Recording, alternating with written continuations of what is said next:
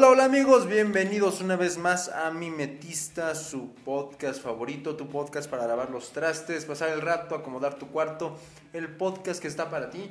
Una vez más te traigo buena info para la plática sobre mesa, los silencios incómodos.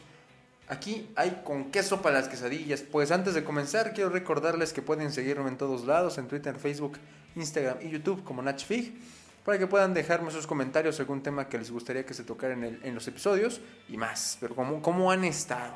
Ya comenzaron eh, los huracanes en México, ya hasta en Monterrey hubo un, baño masivo, ¿no?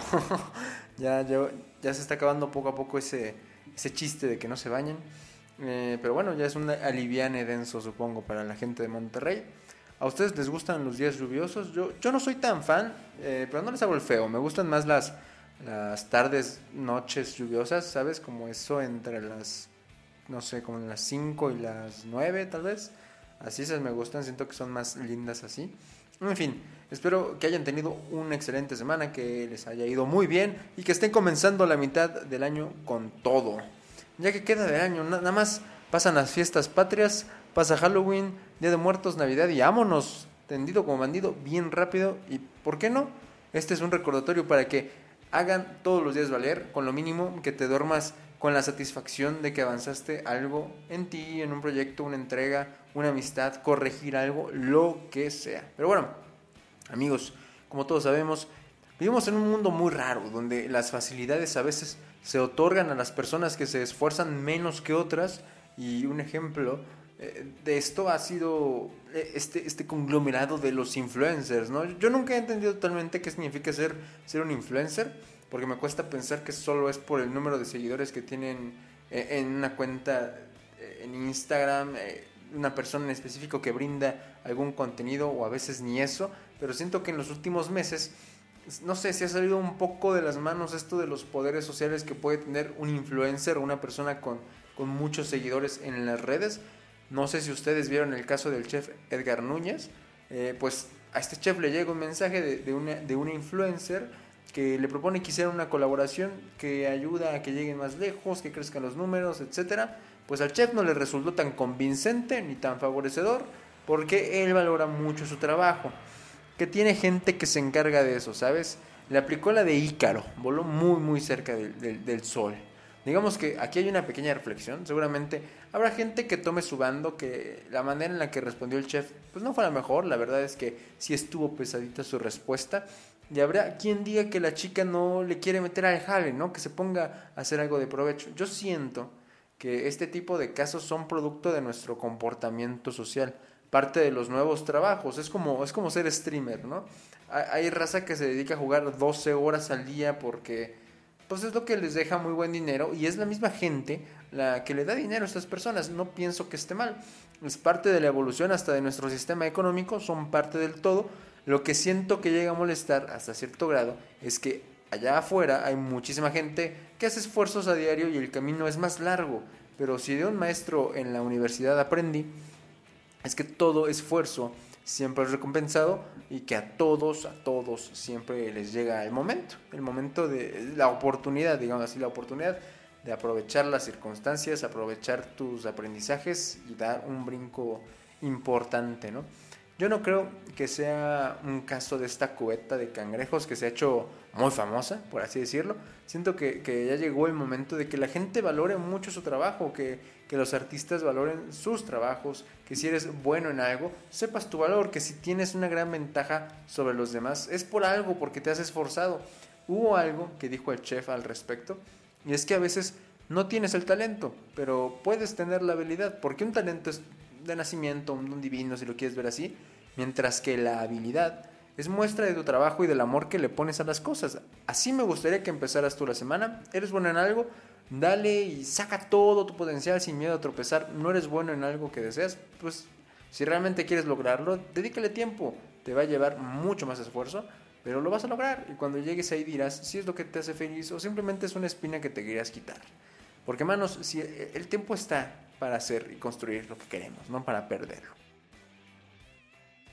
Bueno muchachos, vámonos pues con lo bueno. Como ustedes saben, vivimos en una crisis constante, pero en particular hay un tema que ha dado a relucir desde hace tiempo y es el caso del petróleo. Pues como se llegó a comentar en algún episodio de este podcast, eh, con el tema de Ucrania y Rusia, el precio del barril de petróleo se fue a los cielos. Cuando aún no iniciaba todo el show internacional, el precio del barril andaba como por los 75 dólares por barril, pero cuando estalló el asunto llegó hasta los 100 dólares, incluso más. Fue en cuestión de semanas, cosa que, que llegó a pegar duro en algunas economías del mundo que hacen compras del oro negro con frecuencia y a gran escala.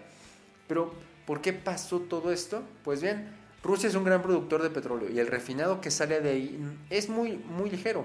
Era muy importado eh, por los Estados, los Estados Unidos y con las sanciones que se le pusieron a Rusia, pues la gran producción que salía del país ya no fluía hacia el exterior. Por la oferta y demanda subió el precio del petróleo porque no había producción que respaldara el faltante por parte de alguien tan importante en la cadena como Rusia. Vaya que ni los países árabes que por aquí meten una pala y sale petróleo, podían darse ese lujo. Que por cierto se están haciendo una lana, una lana con eso. Bueno, eh, todo eso arrastró a varios países a un problema de solvencia y ajuste de precios para poder importar los derivados del petróleo. Porque aunque nos pinten que hay mucho desarrollo de las tecnologías limpias y no sé qué, hay una dependencia fuerte hacia los combustibles fósiles. O sea, si ves a este, a este personaje que siempre anda dando como no, es que hay que ir por las energías limpias y no sé qué. Brother, ni los europeos tienen esa independencia de los combustibles fósiles. Se andan muriendo por el gas de Rusia, ¿no? Entonces, ¿qué te digo? Eh, aunque en ciertos casos no ha sido tan dañino, déjenme decirles.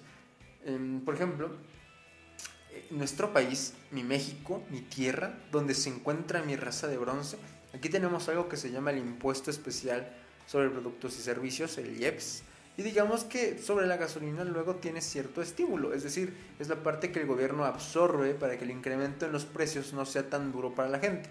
Resulta que ya lleva un ratito que ese estímulo se tiene al 100%, o sea que los impuestos que deberían recaudarse por la gasolina desde hace un tiempo no se perciben en el gobierno. Con el fin de que los precios se mantengan ahí más o menos. Digo, sigue, sigue estando por encima de los 20 pesos, en algunos lugares está por debajo de los 20, pero podría estar en 30 pesos. Un ejemplo de esto es la, gasolina de los Estados Unidos. Pues por primera vez en mucho tiempo la gasolina de aquí está mucho más barata que la de allá. Por lo que mucha gente se cruza nada más para cargar la gas de la semana y se va. Esta semana Joe Biden, el mismo que esta semana se cayó de su bici estando en alto, no te culpo hermano, he estado ahí, ha dicho que van a aplicar la misma que México, bueno no lo dijo así, ¿no? Pues la misma estrategia para mantener el control de los precios sobre, sobre la gasolina. Aunque la verdad tengo unas lagunas ahí porque al parecer desde hace rato habían ido cerrando diversas plantas. Hasta le vendieron una a México durante la pandemia porque la demanda de esos combustibles no representaba gran cosa. Y ándale perro, ¿quién diría que la gente volvería a jalar y que para eso usarían sus autos que aún funcionan con gasolina? Digo, no, no, era imposible, ¿eh? ni, ni en los peores sueños. Digo, no es el único caso. En España hacen una reducción del IVA por la misma situación, cosa a la que ya están un tanto acostumbrados. Por ejemplo, durante la pandemia en la Unión Europea se canceló, o sea, no había, no existía el IVA por casi un año. El único problema es que las finanzas de los países se ven muy afectados por limitarse estos ingresos, pero eh, ¿quién diría que de México se podría sacar un ejemplo para algunos países, ¿no? Y sobre todo en estos tiempos. Pero eh, siento que es, algo tan, tan vital, ¿no? El petróleo siento que muchas veces lo, lo sobrevaloramos, pero es que sí tenemos aún una dependencia muy fuerte de las gasolinas. De las gasolinas. Lo, mencionábamos en otro episodio, no es solo que hagas los, los automóviles, pues no sé, que usan energías limpias, es todo un sistema de producción que necesita que sea con energías limpias para que realmente valga la pena, si no realmente no están haciendo nada. Pero bueno. Pues, ¿quién diría que la máquina del tiempo sí existe, amigos? A veces creemos que se necesitan grandes inventos para poder llevar a cabo esta hazaña, pero no, a veces solo basta con que se muevan unos cuantos puntos en nuestra realidad para saber que estamos viviendo algo del pasado. Como este concepto de la vida por temporadas, no sé si lo ubican, donde te das cuenta que inicia una nueva temporada en tu vida cuando estás con nuevas personas, nuevos lugares, un nuevo guion, ya como un personaje desarrollado, ¿no? y como no, hasta nuevo soundtrack.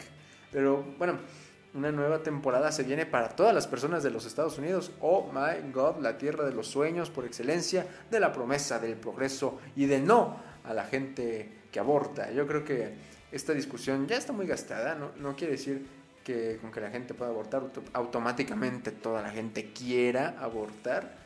Mm, estamos hablando de oportunidades, la oportunidad de elegir sobre tu cuerpo. Es que, oiga, joven, es que desde que eso cuaja ya es otro bebito. Pues déjeme decirle a usted, señora bonita, señor deudor, que es más como un moco, ¿eh? no es como un bebito. Pero, ¿por qué? ¿Qué, qué, qué ocurre con los Estados Unidos para que se haga unas, no sé, una ola muy, muy grande, como una alerta a nivel mundial?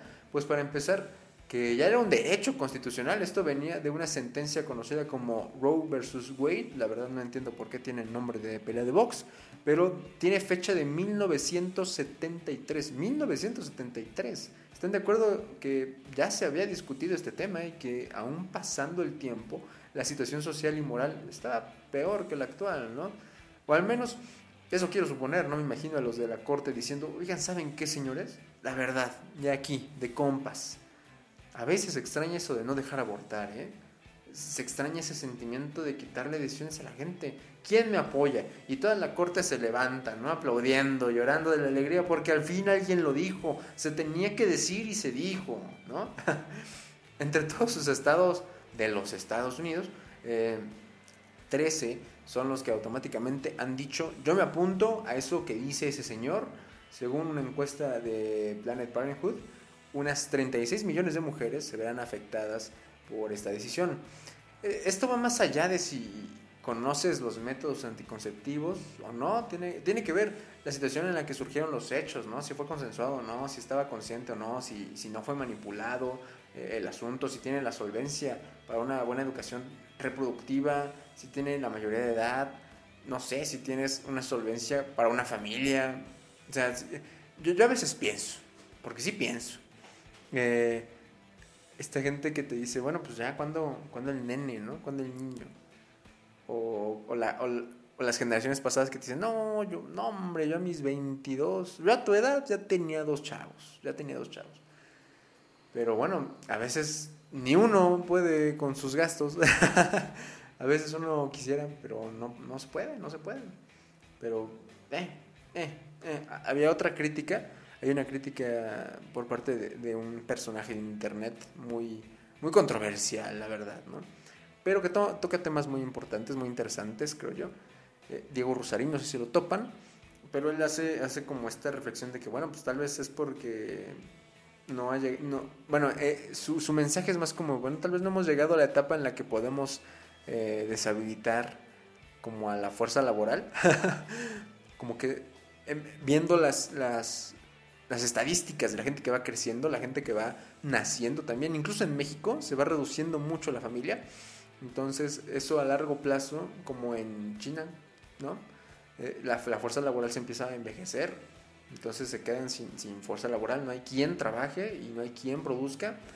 Entonces puede ser una crítica así, tal vez está muy aislado, pero levanta algunas cejas que teniéndolo ya como un derecho constitucional, pues se manipule, ¿no? Pero bueno, si eres mujer y me estás escuchando, tú podrás dar mejores ejemplos de los que di, de los, de, los alcances de este tema.